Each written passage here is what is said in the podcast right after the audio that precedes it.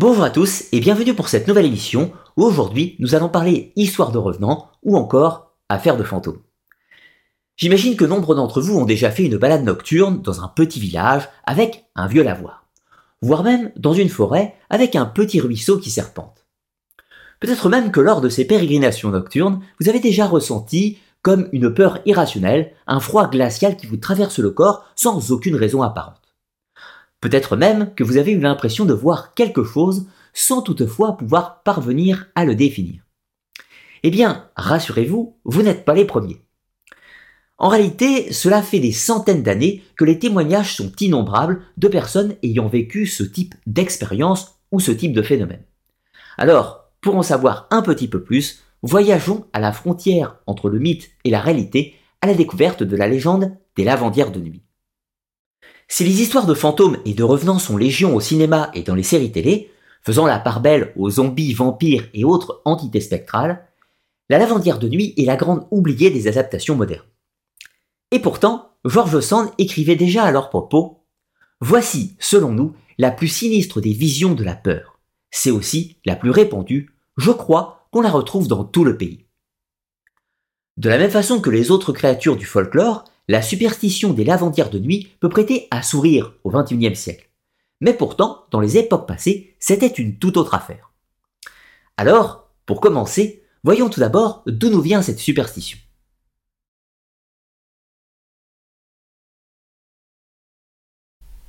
La légende des lavandières de nuit appartient au folklore médiéval mais possède une origine celtique ou du moins appartenant aux traditions pré-chrétiennes.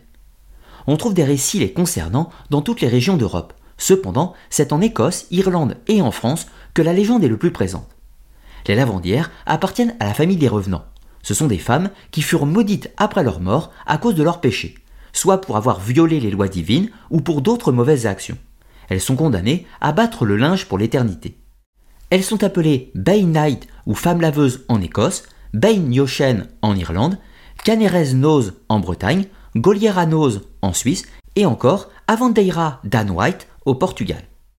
Chaque région possède son propre terme, mais cela fait toujours référence à une femme qui lave le linge au lavoir ou dans un ruisseau, qui est le lieu de leur errance nocturne ou de condamnation. La première particularité du mythe de la lavandière est que cela ne concerne que les femmes. Il y a plusieurs raisons à cela. La plus simple étant que les tâches domestiques étaient quasi intégralement dévolues aux femmes lors des périodes médiévales et ce jusqu'au début du XXe siècle, dans les sociétés occidentales. D'ailleurs, précisons que c'est encore le cas dans de nombreux pays à travers le monde. Donc, de prime abord, c'est simplement une femme revenante qui hante les lavoirs ou autres points d'eau, comme nous le dit encore Georges Sand avec ses termes. Autour des mares stagnantes et des sources limpides, dans les bruyères comme aux abords des fontaines ombragées, dans les chemins creux, sous les vieux saules comme dans la plaine brûlée du soleil, on entend, durant la nuit, le battoir précipité et le clapotement furieux des lavandières fantastiques. Mais la question qui nous vient maintenant, pourquoi ces femmes hantent ces lieux et pourquoi surtout sont-elles condamnées à ce supplice?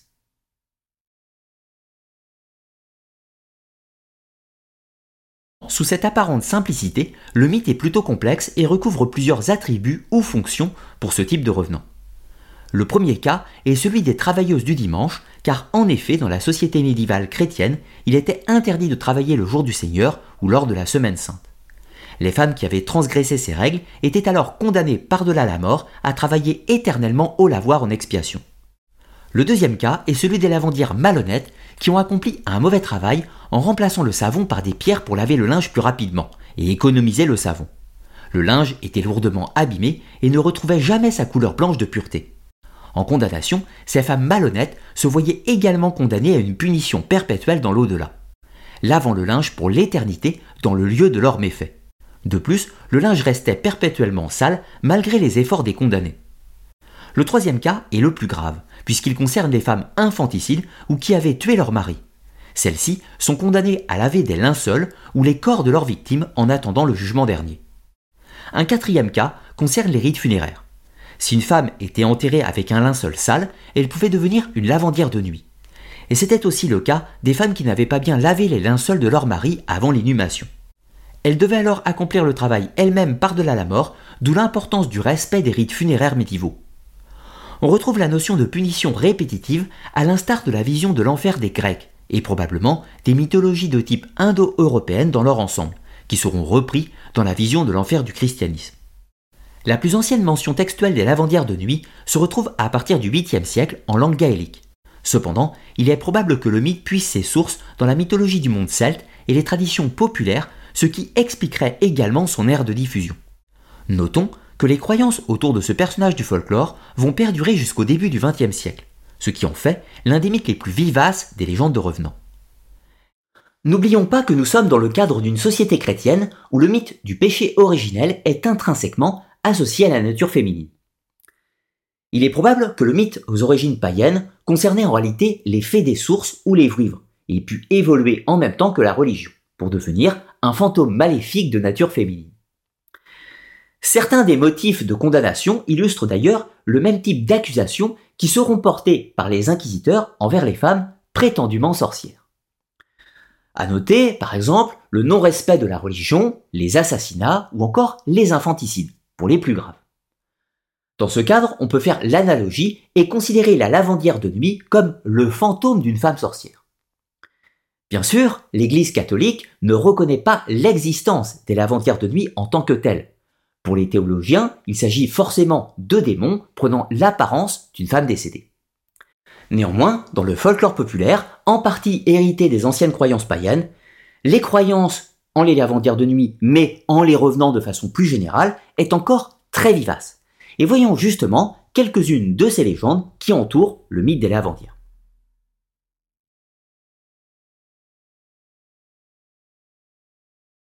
la légende des lavandières est très présente sur le sol français avec de nombreuses spécificités régionales.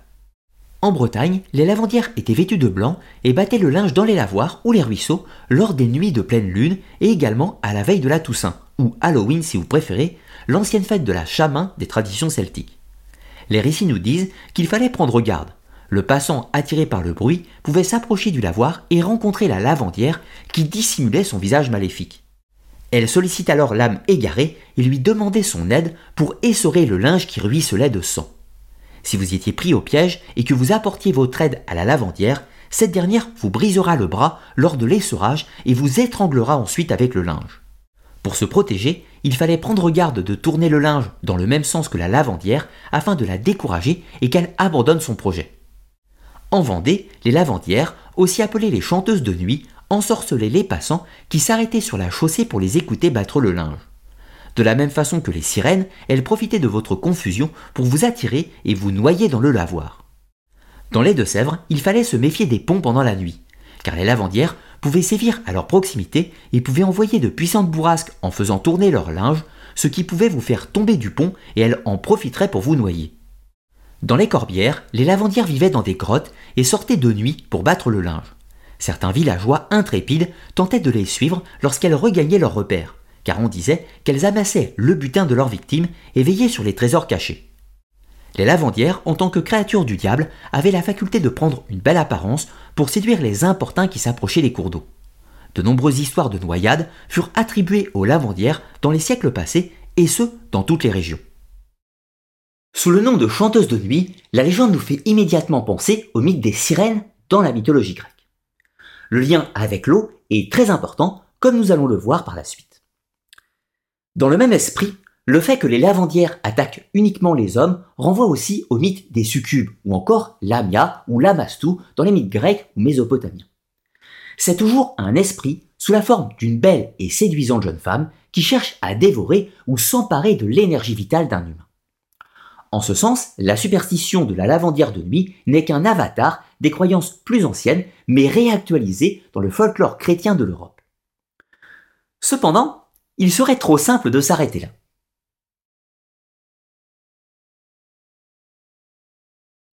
La légende des lavandières de nuit pouvait cependant avoir d'autres fonctions plus complexes, comme celle d'annonciatrice de la mort, de la même façon que les dames blanches ou les banshees en Irlande la rencontre avec une lavandière était toujours de mauvais augure. C'était un message funeste qui annonçait un décès imminent pour soi-même ou un proche.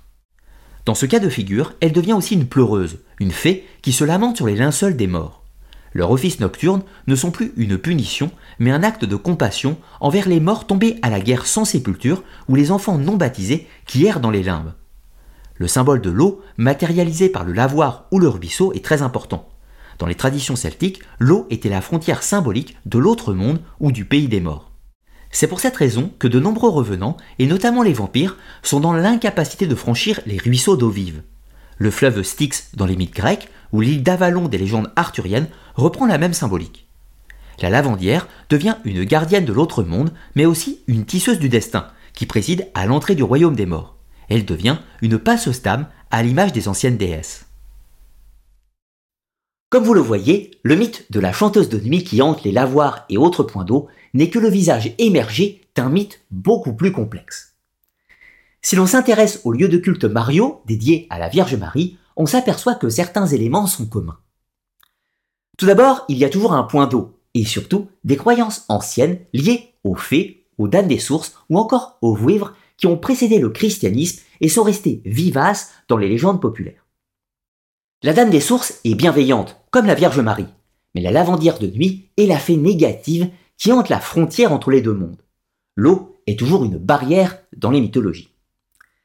La lavandière est celle qui est restée coincée à la frontière, d'où sa présence uniquement autour des points d'eau, petites rivières, les ponts ou encore les lavoirs bien entendu. Alors maintenant, que pouvons-nous dire de cette croyance qui a subsisté jusqu'au début du XXe siècle? À la fin du XIXe siècle, George Sand, qui s'était passionné pour les légendes du folklore, écrivait ceci. Nous avons entendu souvent le battoir des laveuses de nuit résonner dans le silence autour des mares désertes. C'est à s'y tromper. C'est en réalité une espèce de grenouille qui produit ce bruit formidable. Mais c'est bien triste d'avoir fait cette puérile découverte et de ne plus pouvoir espérer l'apparition des terribles sorcières, tordant leurs haillons immondes dans les brumes des nuits de novembre. À la pâle clarté d'un croissant blafard reflété par les eaux. Alors les lavandières de nuit ne seraient rien d'autre que des grenouilles. Les anciens auraient tout simplement cru aux fantômes par simple manque de connaissances. Cela me semble un peu léger tout de même, sachant que les hommes des temps passés qui vivaient en milieu rural avaient en réalité une bien meilleure connaissance des grenouilles que les hommes de la ville des 19, 20 et 21e siècles. Cela ne veut pas dire pour autant que les lavandières de nuit existent, Seulement que l'explication des grenouilles ne me semble pas suffisante. D'autres facteurs de l'ordre psychologique me semblent plus adaptés, sauf bien sûr dans le cas où les lavandières de nuit recouvreraient une quelque forme de réalité. Je n'ai bien sûr aucune réponse à formuler, chacun étant bien sûr libre de ses croyances ou de ses non-croyances. Dans tous les cas, je constate seulement que le mythe des lavandières de nuit n'est que le vestige, l'héritage de tout un tas de traditions qui existaient sur les points d'eau de ces entités qui auraient hanté ces lieux magiques, frontières entre les deux mondes. Dans tous les cas, j'espère que vous aurez apprécié cette vidéo sur le folklore et les superstitions. Elles sont les derniers vestiges des anciens cultes païens de nos ancêtres. Pensez comme d'habitude à commenter, liker et partager la vidéo si elle vous a plu. Et moi, de mon côté, je vous donne rendez-vous la semaine prochaine pour une nouvelle vidéo sur un autre mystère du monde. Et sur ce, je vous dis à très bientôt.